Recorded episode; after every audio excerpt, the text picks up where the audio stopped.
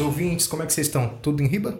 Vocês estão ouvindo Licença Poética, seu podcastzinho supimpa para ouvir umas histórias, uns livros, uns contos, uns trecos lidos por mim. Meu nome é Ricardo Bini e eu serei seu humilde narrador. Sejam muito bem-vindos, fiquem à vontade, desculpa a bagunça. Hoje eu vou trazer aqui para vocês o primeiro capítulo de um dos meus livros favoritos de todos os tempos, simples assim. É um livro de fantasia, medieval, uma delícia de ler. Tudo de bom, tudo que eu gosto, na verdade. Então vai ser bem divertido. É um livro bem conhecido, na verdade, é o Nome do Vento, do Patrick Rothfuss. E é um livrinho supimpa. Vocês curtir. Espero que tanto quanto eu. Eu não vou passar sinopses, nem resumo, nem nada. Vamos direto para a leitura, que é o que interessa. Bora lá?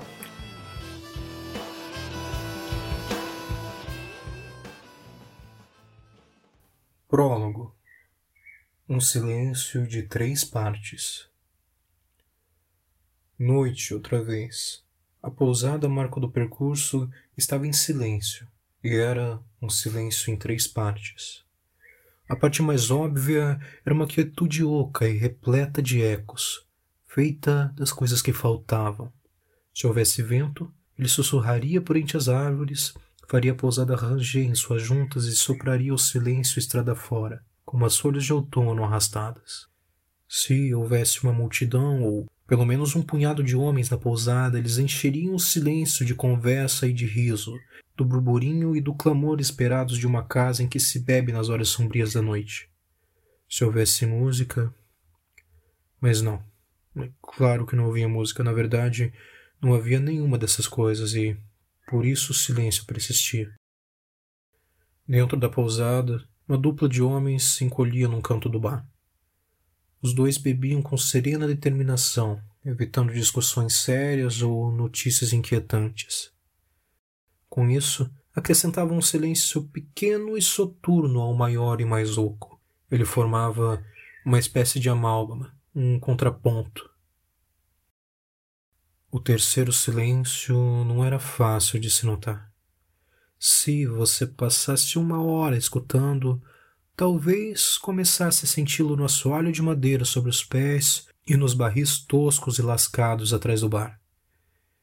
Ele estava no peso da lareira de pedras negras que conservava o calor de um fogo há muito extinto. Estava no lento vai e vem de uma toalha de linho branco esfregada nos veios da madeira do bar estava nas mãos do homem ali postado, polia um pedaço de mogno já reluzente à luz do lampião. O homem tinha cabelos ruivos de verdade, vermelhos, como uma chama. Seus olhos eram escuros e distantes, e ele se movia com a segurança sutil de quem conhece muitas coisas. Dele era a pousada marca do percurso, como dele também era o terceiro silêncio, era apropriado que assim o fosse, pois esse era o maior silêncio dos três, englobando os outros dentro de si. Era profundo e amplo como o fim do outono, pesado como um pedregulho alisado pelo rio. Era o som paciente, o som de flor colhida, do homem que espera a morte. Capítulo 1 Um lugar para demônios era noite de Cálice e o grupo de praxe se reunia na pousada marca do percurso. Cinco pessoas não chegava a ser propriamente uma grande aglomeração, mas eram tudo o que a hospedaria andava recebendo nos últimos tempos, dada a situação vigente. O velho Cobb cumpria seu papel de contador de histórias e de distribuidor de conselhos. Os homens no bar bebericavam e escutavam. No quarto dos fundos, um jovem hospedeiro se prostrava fora da visão deles, atrás da porta, sorrindo ao ouvir os detalhes de uma história familiar. Quando acordou, o grande Tarbolim descobriu-se trancado numa torre alta. Tinham levado sua espada e tirado suas ferramentas, chave, moeda e vela, tudo se fora. Mas isso não era o pior, vocês sabem. Cobb fez uma pausa para aumentar o efeito. Por quê? As lamparinas da parede emitiram uma chama azul Graham, Jake e Shep acenaram com a cabeça, absortos. Os três amigos haviam crescido juntos, ouvindo as histórias de Cobb e ignorando seus conselhos. Cobb olhou de perto para um membro mais novo e mais atento de sua pequena plateia. O aprendiz de ferreiro. Sabe o que isso quer dizer, garoto? Todos o chamavam de garoto, apesar de ele ser um palmo mais alto do que qualquer um dos presentes. Sendo as cidadezinhas como são, o mais provável é que o chamassem de garoto até ficar com a barba farta ou ensanguentar o nariz de alguém por causa disso. O aprendiz balançou a cabeça devagar. O Chandriano? Isso mesmo, disse Cobb com ar de aprovação. O Chandriano. Todo mundo sabe que o fogo azul é um dos sinais do grupo, pois então ele estava. Mas como foi que eles acharam? interrompeu o garoto. E por que não mataram quando tiveram chance? Cala a boca. Terá todas as respostas antes do final, repreendeu o Jake. Deixe ele contar a história. Precisa falar assim, Jake, interpôs Guerra. O garoto só tá curioso. Tome sua bebida. Ah, já tomei minha bebida, resmungou Jake. Preciso de outra. Mas o hospedeiro ainda está esfolando ratos no quarto dos fundos. Oh! exclamou, elevando a voz e batendo com o caneco vazio no tampo do bar de Mogro. Tem gente com sede aqui! O hospedeiro apareceu com cinco tigelas de ensopado e duas broas quentinhas. Serviu mais cerveja a Jake Shep e ao velho Cobb, movimentando-se com um ar eficiente e atarefado. A história foi posta de lado enquanto os homens tratavam de jantar. O velho Cobb devorou sua tigela de ensopado com a desenvoltura predatória de um solteirão vitalício. Os outros ainda estavam soprando o vapor das tigelas quando ele terminou o último pedaço de pão e retornou à história. Pois então, Tarbolim precisava fugir, mas ao olhar ao redor viu que sua cela não tinha porta e nem janelas. Em toda sua volta não havia nada além de pedra lisa e dura. Era uma cela da qual nenhum homem já havia escapado.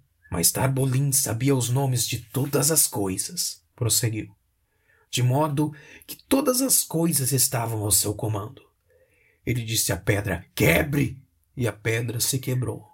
A parede se rasgou, feito um pedaço de papel, e pelo buraco Tarbolin pôde ver o céu e respirar o ar adocicado da primavera. Pisou na borda, olhou para baixo e, sem pensar duas vezes, deu um passo no ar. Os olhos do garoto se arregalaram. Ele não pode ter feito isso. Cobb balançou a cabeça com ar sério. E assim Tarbolin caiu, mas não se desesperou. É que ele sabia o nome do vento, e por isso o vento lhe obedecia. Falou com o vento que aninhou e o afagou. Levou até o chão com a suavidade de um sopro na lunagem de um cardo e pôs de pé, devagarinho, como um beijo materno. Quando chegou ao solo, ele apalpou o lado em que o haviam esfaqueado e viu que mal havia um arranhão. Bem, pode ser que tenha sido apenas sorte, disse Cobb, com um tapinha de entendido na lateral do nariz. Ou talvez tenha tido a ver com o amuleto que ele usava debaixo da camisa. Que amuleto? perguntou o garoto, ansioso, com a boca cheia de ensopado. O velho Cobb reclinou-se no banco, contente pela oportunidade de se estender. Dias antes, Tarbolin tinha topado com o latoeiro na estrada e, mesmo não tendo muito o que comer, dividira sua refeição com o velho. E foi a coisa muito sensata, disse Graham ao garoto baixinho. Todo mundo sabe, o latoeiro paga em dobro pela bondade. Não, não, resmungou Jake. Fale direito. O conselho do latoeiro dobra a bondade em dinheiro. O hospedeiro se manifestou pela primeira vez na noite.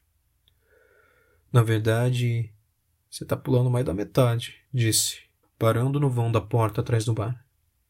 Dívida de latoeiro é sempre quitada. Se negócio é simples, uma vez por cada, duas pela ajuda, se de graça é dada, e três é de pagar a ofensa praticada.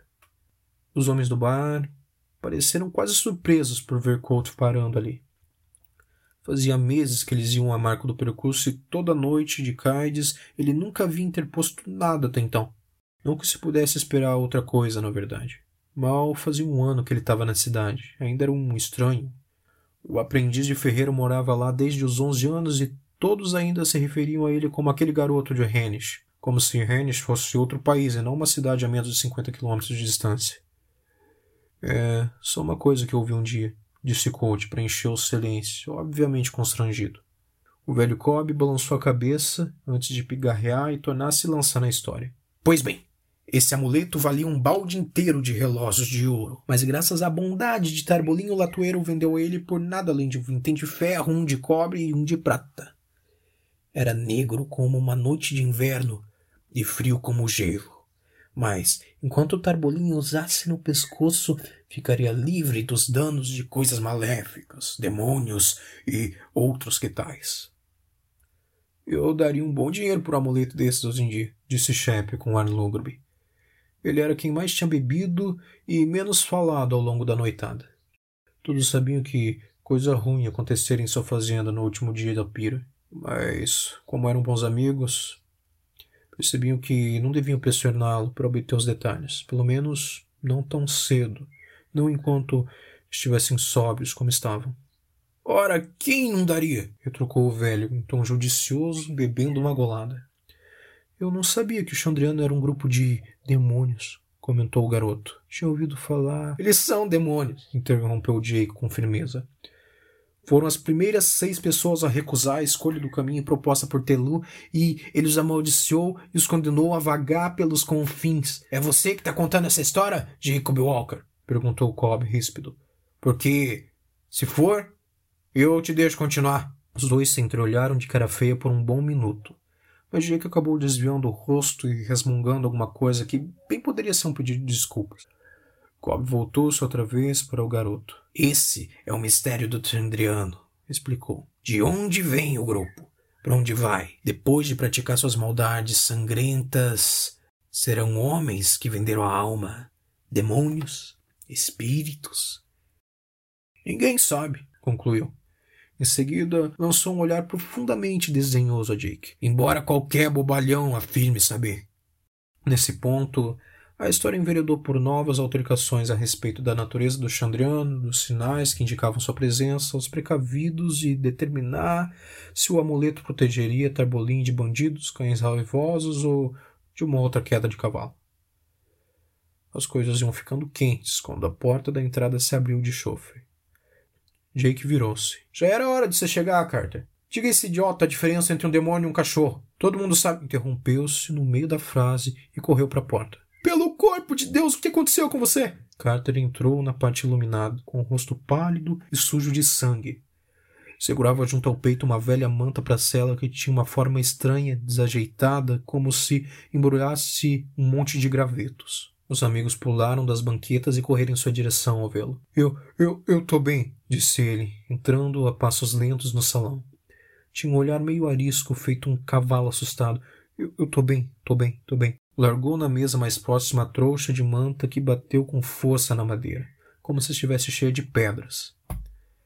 A roupa de Carter estava retalhada, em cortes compridos e retos. A camisa cinza prendia em frangalhos, exceto nos pontos em que se grudavam no corpo, manchada de um vermelho escuro e sombrio. Graham tentou ajudá-lo a se acomodar numa cadeira. Pelo amor de Deus, Carter! Sente-se! Carter, o que foi que aconteceu? Senta aqui. Carly abanou a cabeça, obstinado. Eu já disse que eu estou bem. Não me machuquei tanto assim. Quantos foram? indagou Graham.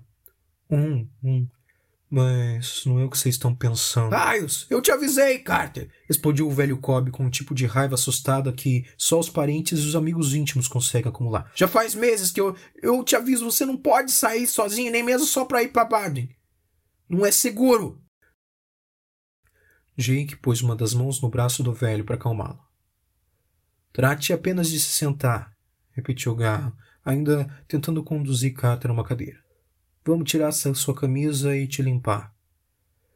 Carter abanou a cabeça. Eu tô bem, só me cortei um pouco. Mas o sangue é quase todo da Nelly. A coisa pulou em cima dela, matou uns três quilômetros da, da entrada da cidade, depois da velha ponte de pedra.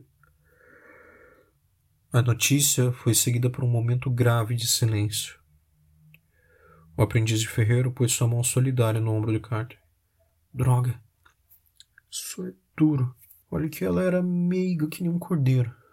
Nunca tentou morder, nem escoiciar quando você levava para pôr ferraduras. A melhor égua da cidade. Droga, eu. Sua voz se extinguiu. Droga, eu não sei o que dizer, repetiu, olhando em volta com ar desemparado. Cobb finalmente conseguiu livrar-se de Jake. Eu bem que avisei, reiterou, balançando o dedo na direção de Carter. Nos últimos tempos, tem gente por aí que é capaz de matar por um par de vinténs, que dirá por um cavalo e uma carroça. O que você vai fazer agora? Vai puxar ela você mesmo? Fez um momento de silêncio incômodo. Jake e Cobb trocaram olhares furiosos, enquanto os demais pareciam incapazes de falar, sem saber ao certo como consolar um amigo. O hospedeiro se deslocou com cuidado em meio ao silêncio. Com os braços carregados, contornou Shep em passos ágeis e começou a arrumar umas coisas na mesa próxima. Uma vasilha com água quente, uma tesoura, panos limpos e alguns frascos de vidro, agulha e linha para suturar. Isso nunca teria acontecido se ele tivesse me escutado, para começo de conversa, resmungou o velho Cobb. Jake tentou acalmá-lo, mas Cobb afastou. Estou dizendo a verdade. É uma pena o que aconteceu com a Nélia, mas é melhor eu me dar ouvidos agora, senão vai acabar morto. Não, não se tem essa sorte duas vezes. A boca de Carter formou uma linha fina. Ele esticou o braço e puxou a ponta da manta ensanguentada. O que quer que tivesse lá dentro rolou uma vez e ficou preso no tecido. Carter puxou com mais força e houve um barulhão, como se um saco de seixos do rio virasse sobre o tampo da mesa. Era uma aranha, do tamanho de uma roda de carroça, negra como uma lousa. O aprendiz de ferreiro deu um pulo para trás e esbarrou numa mesa, derrubando-a e quase caindo no chão. Cobb ficou boquiaberto. Graham, Shep e Jake emitiram sons assustados, sem palavras, e se afastaram, levando as mãos ao rosto. Carter deu um passo atrás, quase como se estivesse nervoso. O silêncio encheu o aposento, feito suar frio. O hospedeiro franziu o senho. Ainda não era para eles terem avançado tanto para o oeste, murmurou baixinho.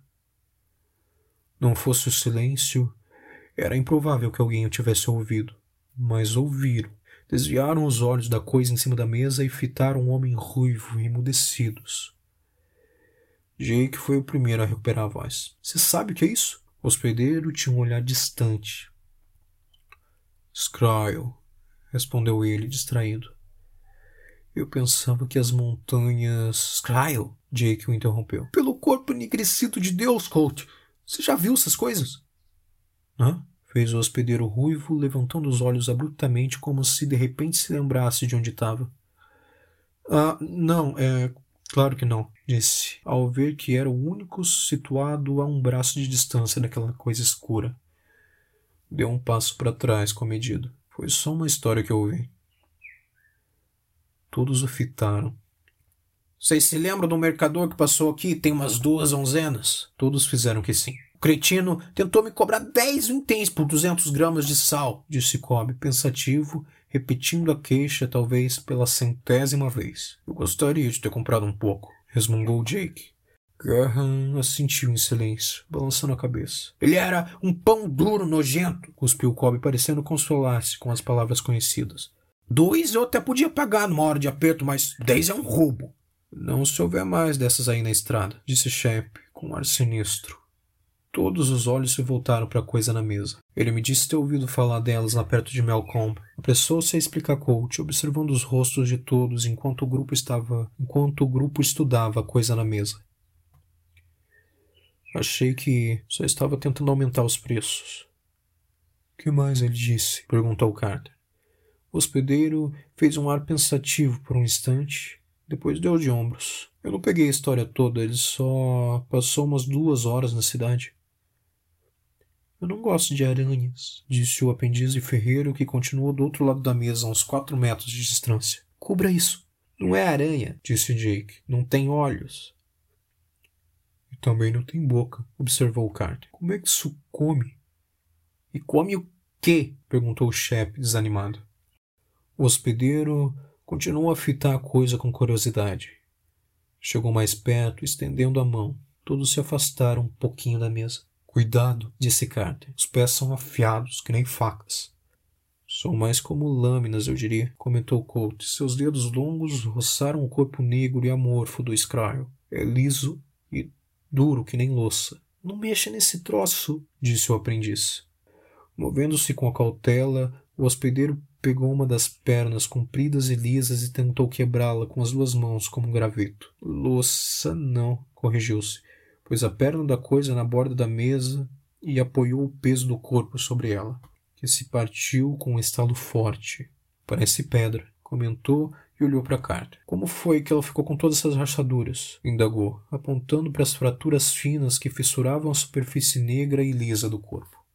A Nelly caiu em cima dele, respondeu Carter. Essa coisa pulou de uma árvore e começou a andar pelo corpo dela, cortando-a com os pés. Era muito rápido, eu nem entendi o que estava acontecendo. Carter finalmente afundou na cadeira que Garra insistia em oferecer e prosseguiu. A Nelly se enroscou nos arreios, caiu em cima desse troço, quebrou-lhe uma das pernas. Depois que ele, depois ele veio atrás de mim, me alcançou, começou a rastejar por tudo, disse cruzando os braços sobre o peito, ensanguentado e estremecendo. Consegui arrancá-lo de mim e pulei em cima dele com toda a força. Depois ele subiu em mim de novo. A voz de Carter se extinguiu. O rosto empalideceu.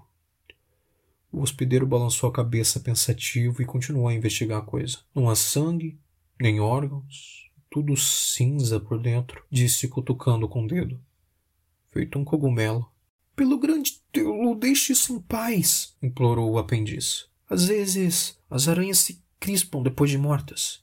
Escuta só o que vocês estão dizendo, veio a observação cáustica de Cobb. Aranhas não ficam do tamanho de porcos, vocês sabem o que é isso, afirmou, olhando em volta e encarando cada um dos presentes. É um demônio. Todos olharam para a coisa quebrada. Ora, vamos, discordou Jake, basicamente por hábito. Isso não parece. fez um gesto desconjuntado. Não pode. Todos sabiam o que ele estava pensando. É claro que havia demônios no mundo, mas eram como os anjos de Telu, iguais a heróis e reis. Seu lugar era nas histórias. Eles pertenciam ao Era uma Vez. O grande Tarbolim invocava o fogo e o raio para destruir demônios. Telu os estilhaçava nas mãos e os atirava uivando no vazio sem nome. Um amigo de infância não pisoteava um sujeito até a morte na estrada de Barney Bridge. Isso era ridículo. Coach passou a mão pelo cabelo ruivo e interrompeu o silêncio. Só há um jeito de saber com certeza, disse, enfiando a mão no bolso: ferro ou fogo. E puxou uma bolsinha de couro estofado. Em nome de Deus, alientou Garra, os demônios temem três coisas: o ferro frio, o fogo vivo e o santo nome de Deus. A boca do hospedeiro se espremeu numa linha reta que não chegou a ser propriamente uma carranca. É claro, concordou ele, esvaziando a bolsa na mesa e vasculhando as diversas moedas misturadas, pesados talentos e finas lascas de prata, iotas de cobre, moedas de meio vintém e ocres de ferro. Alguém tem uma aguza?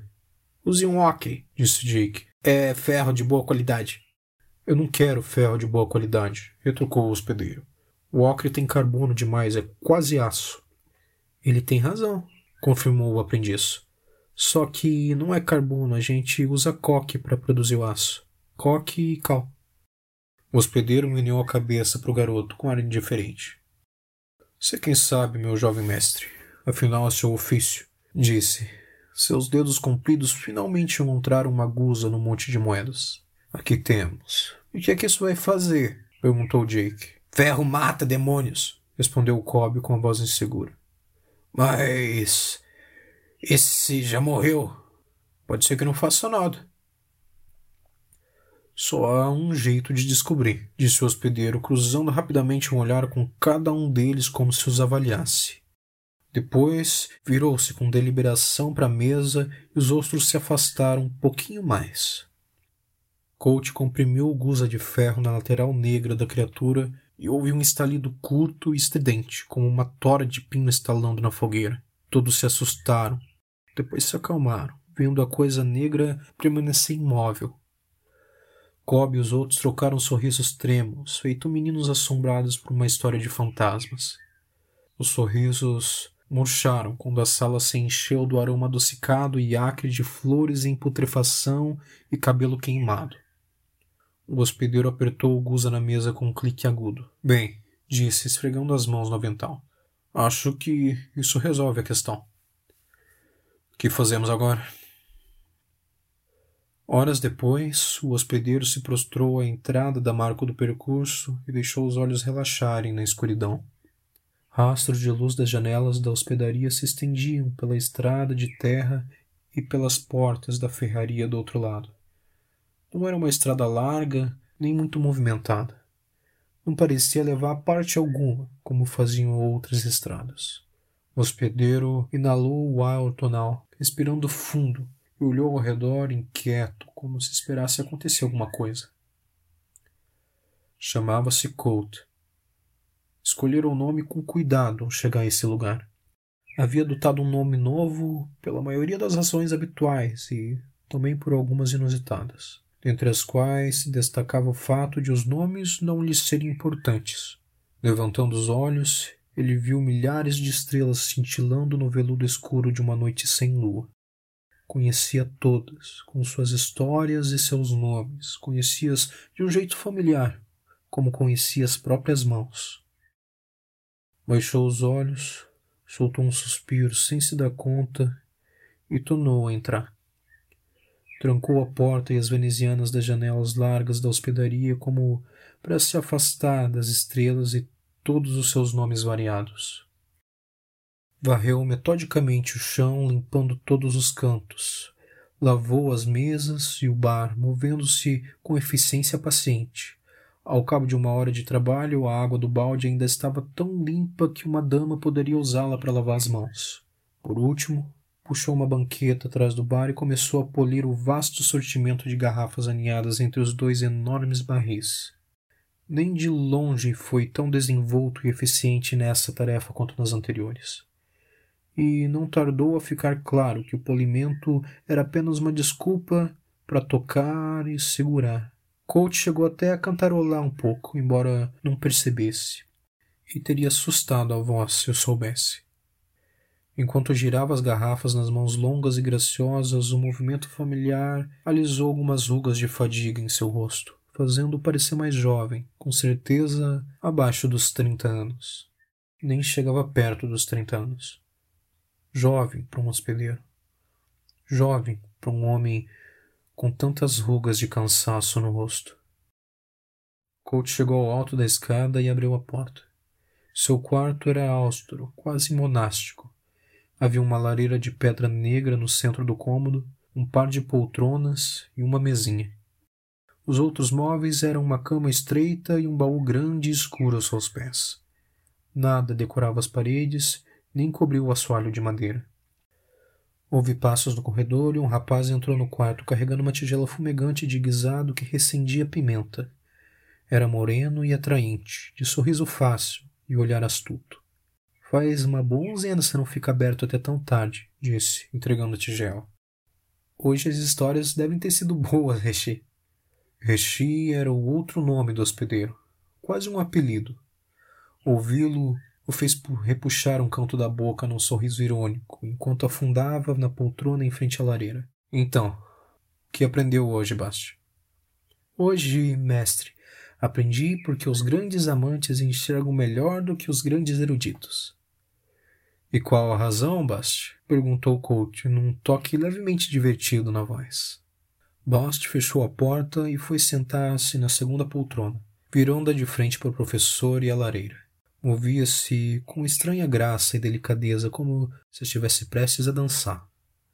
Bem, Rechi, todos os livros enriquecedores ficam em lugares fechados, nos quais a luz é ruim, mas as moças encantadoras tendem a ficar do lado de fora ao sol. Mas um aluno excepcionalmente inteligente poderia levar o livro para o lado de fora e melhorar sua citação, sem medo de reduzir sua amada faculdade de visão. Também pensei nisso, Rishi. Você é, claro, um aluno excepcionalmente inteligente, é claro. Mas quando eu encontrei um lugar ao sol em que podia ler, apareceu uma moça bonita que me impediu de fazer qualquer coisa desse tipo. Concluiu com um floreio. Coach deu um suspiro. Será que tenho razão ao presumir que você não conseguiu ler nada? Basti conseguiu fazer um ar meio envergonhado. Contemplando o fogo, Coach tentou assumir uma expressão severa, mas fracassou. Ah, Bast. Espero que ela tenha sido encantadora como uma brisa morna na sombra. Sou um mau professor por dizer isso, mas fico contente. Não estou com disposição para uma longa série de aulas nesse momento, disse, e houve um instante de silêncio. Hoje à noite o Carter foi atacado por um Scryo. O sorriso fácil de baixo ruiu como uma máscara rachada, deixando seu rosto abalado e pálido. Scryo? repetiu. Chegou quase a ficar de pé como se fosse disparar do quarto. Depois franziu o senho sem jeito e se obrigou a sentar novamente. Como você soube? Quem encontrou o corpo? Ele ainda está vivo, Bast. Carter trouxe o Scryo para cá. Só havia um. Não existe Scryo sozinho, contrapôs Bart categórico. Você sabe. Eu sei, concordou o coach, mas persiste o fato de que só havia um. Ele o matou? indagou Bast. Não pode ter sido um Scryo, talvez. Bast. Era um Scryo. Eu o vi, declarou o coach, lançando-lhe um olhar sério. Ele teve sorte, só isso. Mesmo assim, ficou muito machucado. 48 pontos. Usei quase toda a minha linha de sutura, informou, beliscando o ensopado na tigela. Se alguém perguntar, diga que meu avô era guarda de caravanas me ensinou a limpar e estourar ferimentos. Hoje eles estavam chocados demais para perguntar, mas amanhã pode ser que alguns fiquem curiosos. Não quero que isso aconteça. Completou, Soprou a tigela e levantou uma nuvem de vapor quente em volta do rosto. O que você fez com o corpo? Eu não fiz nada, disse Coach em tom incisivo. Eu sou apenas um hospedeiro. E esse tipo de coisa está muito além da minha alçada. Rishi, você não pode simplesmente deixar que eles se metam nisso sozinhos. Coach deu um suspiro. Eles o levaram para o padre. Ele fez tudo certo, por todas as razões erradas. Bast abriu a boca, mas Colt prosseguiu antes que ele pudesse fazer alguma coisa. Sim, eu me certifiquei de que a cova era bem funda. Sim, me certifiquei de que houvesse madeira de solveira brava no fogo. Sim, eu certifiquei-me de que o queimassem por muito tempo na fogueira ardente antes de enterrá-lo. E sim, eu me assegurei de que ninguém guardasse um pedaço dele como lembrança. Completou, franzindo o senho até quase juntar as sobrancelhas. Eu não sou idiota, você sabe. Bast relaxou visivelmente, reacomodando-se na poltrona. Sei que não é, Rishi, mas eu não confiaria em que metade dessa gente soubesse mijar na direção do vento sem ajuda, retrucou o rapaz. Fez um ar pensativo por um momento. Eu não consigo imaginar por que só havia um. Talvez eles tenham morrido ao atravessar as montanhas, sugeriu Colt. Todos, menos esse. É, é possível, admitiu Bast com relutância. Talvez tenha sido aquele temporal de dias atrás, lembrou o coach. Um verdadeiro virador de carroças, como costumávamos dizer nos tempos da trupe. Pode ser que todo aquele vento e a chuva tenham feito um deles desgarrar do bando. Eu gosto mais da sua primeira ideia, Rishi, disse Bast, incomodado. Três ou quatro Skryos passariam para essa cidade como. como. como uma faca quente na manteiga. Seria mais como várias facas quentes atravessando várias dezenas de lavradores, retrucou Baixo em tom seco. Essa gente não sabe nem se defender. Aposto que não há nem seis espadas na cidade inteira. Não que espadas fosse adiantar grande coisa contra Skyr. Houve uma longa pausa de silêncio pensativo. Passado mais um momento, Bachê começou a se remexer. Alguma novidade? Coach abanou a cabeça. Hoje eles não chegaram nas notícias. O Carter perturbou a situação quando eles ainda estavam contando histórias. Já é alguma coisa, eu suponho. Amanhã eles voltam, isso lhes dará algo que fazer. Coach cutucou preguiçosamente o um ensopado com a colher. Eu deveria ter comprado o Scryo do Carter, refletiu. Ele poderia ter usado o dinheiro num cavalo novo. Viria gente de toda parte para vê-lo, poderíamos ter algum movimento para variar. Bast lançou-lhe um olhar mudo, horrorizado. Coach fez um gesto pacificador com a mão que segurava a colher. Eu tô brincando, Bast. Deu um sorriso tímido. Mesmo assim, teria sido bom. Não, Rishi. Com toda certeza não teria sido bom, objetou Bast enfaticamente. Viria gente de toda parte para vê-lo, repetiu em tom zombeteiro. Até parece. O movimento seria bom, exclamou o coach. O movimento seria bom. Tornou a fincar a colher no ensopado. Qualquer coisa já seria agradável.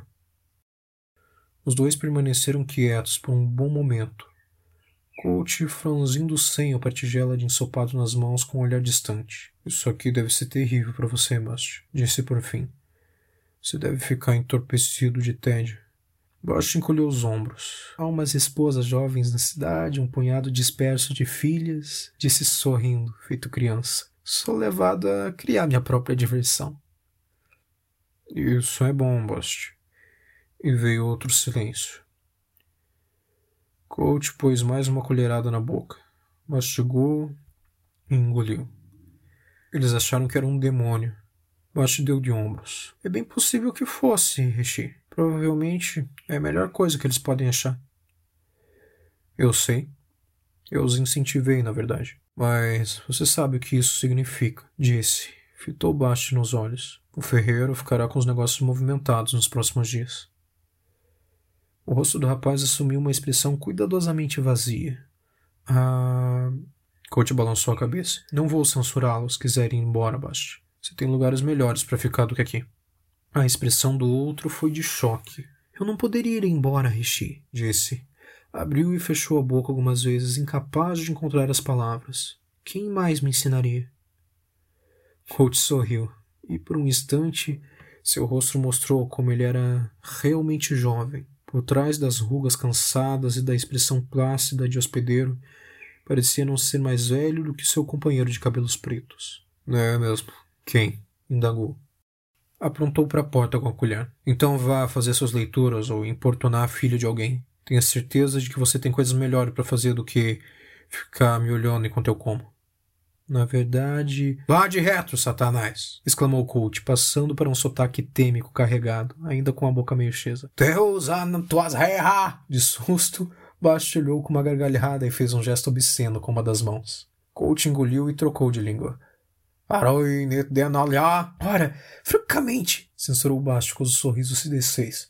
Isso é ofensivo.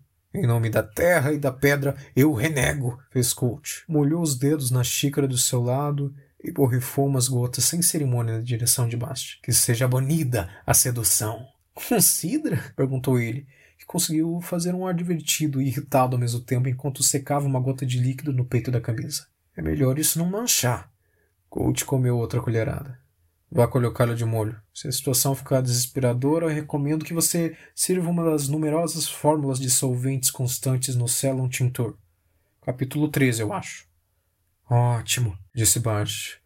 Levantou-se e encaminhou-se para a porta, pisando com uma graça estranha e desenvolta. Chame, se precisar de alguma coisa.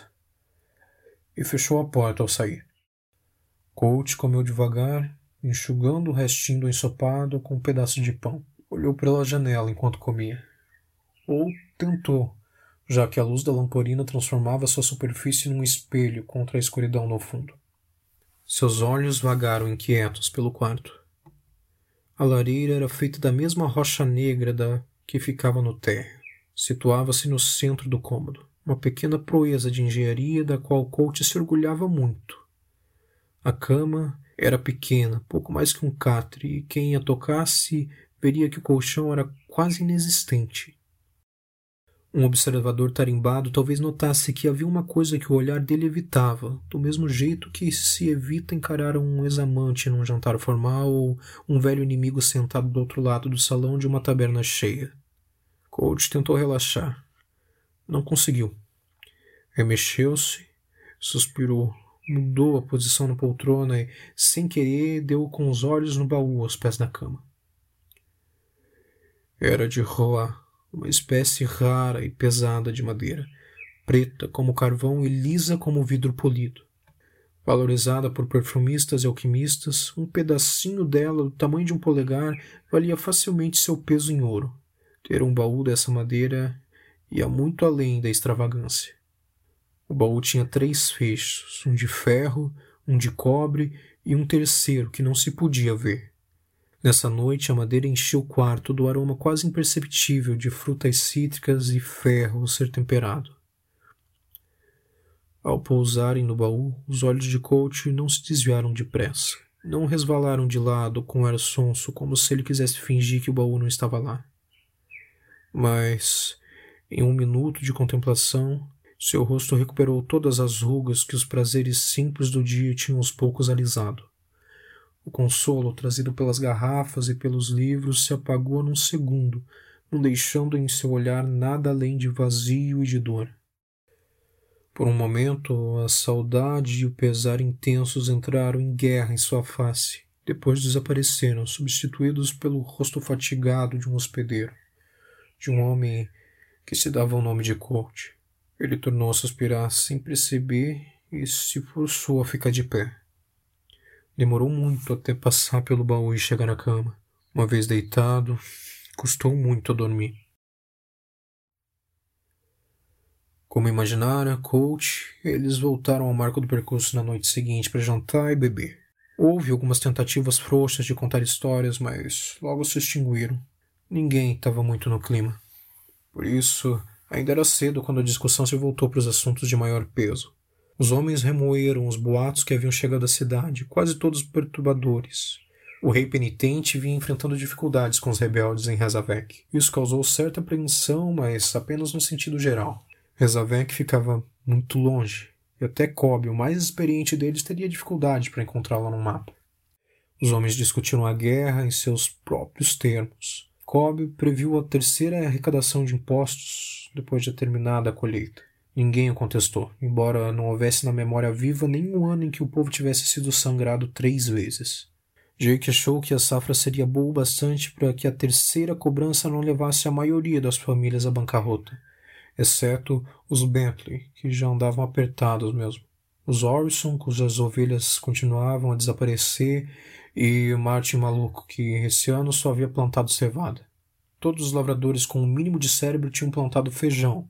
Essa era uma coisa boa em toda aquela brigalhada. Os soldados comiam feijão e os preços subiram. Depois de mais alguns copos, expressaram-se preocupações mais profundas. As estradas estavam cheias de soldados desertores e outros oportunistas, o que tornava arriscadas até as viagens mais curtas. As estradas eram sempre ruins, é claro, assim como o inverno era sempre frio. A pessoa reclamava, tomava precauções sensatas e ia tratando de levar a vida. Mas isso era diferente. Nos dois meses anteriores, as estradas tinham ficado tão ruins que as pessoas haviam parado de reclamar. A única caravana tivera duas carroças e quatro guardas. O mercador pedia dez intens por duzentas gramas de sal, quinze por um torrão de açúcar.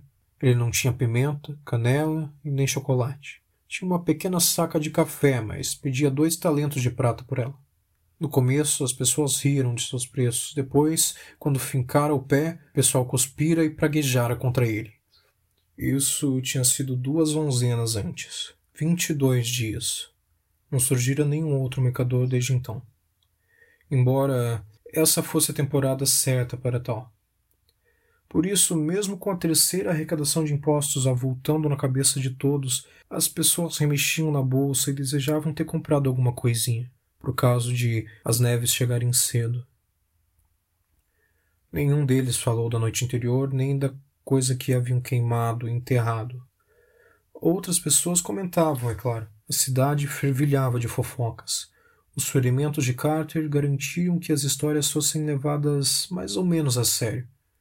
Porém, não muito mais do que meio sério.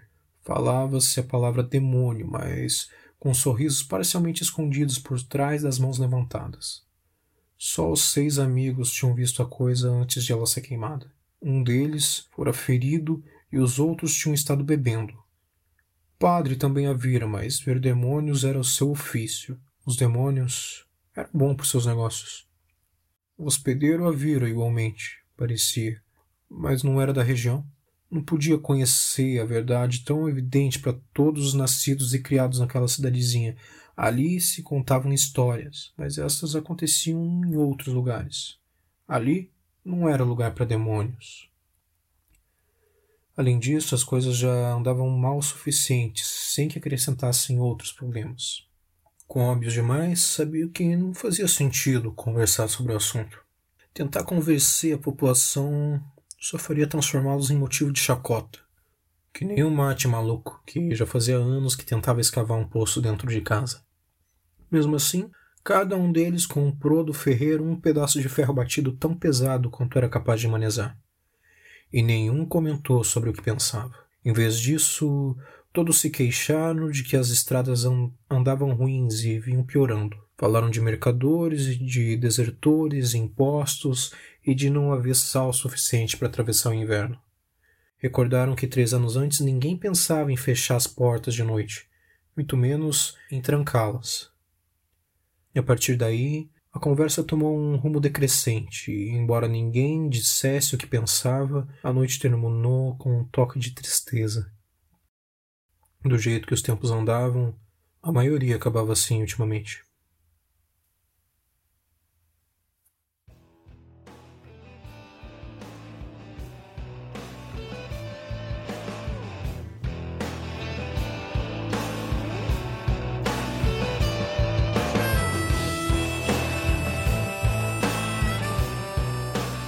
E aí, o que, que, vocês acharam desse primeiro capítulo? Hã? Hã? Hã? O livro começa já te entregando meia dúzia de personagens logo de cara, né? Doideira. Um diálogo mal comprido e esse coach aí, esse estalajadeiro, né? Que mistérios envolvem o passado desse personagem misterioso. E que papo é esse de nome do vento? Bom, vocês vão descobrir porque, cara, eu com certeza vou trazer mais capítulos desse livro pra cá, porque, como eu já disse, é um dos meus livros favoritos. E eu espero que vocês acabem gostando dessa história tanto quanto eu gosto. Você aqui já não conhece. Então, antes de nos despedirmos, os recadinhos de praxe. Sigam Licença Poética lá no Instagram, que é por onde a gente vai trocar ideias. Vocês vão me xingar, vão me recomendar leituras e por aí vai. E se você está curtindo esse troço, segue a gente aqui no Spotify também, dá as estrelinhas, avalia e tudo mais. Vocês sabem o que fazer. Beijo pra vocês, no mais, sem mais e até mais.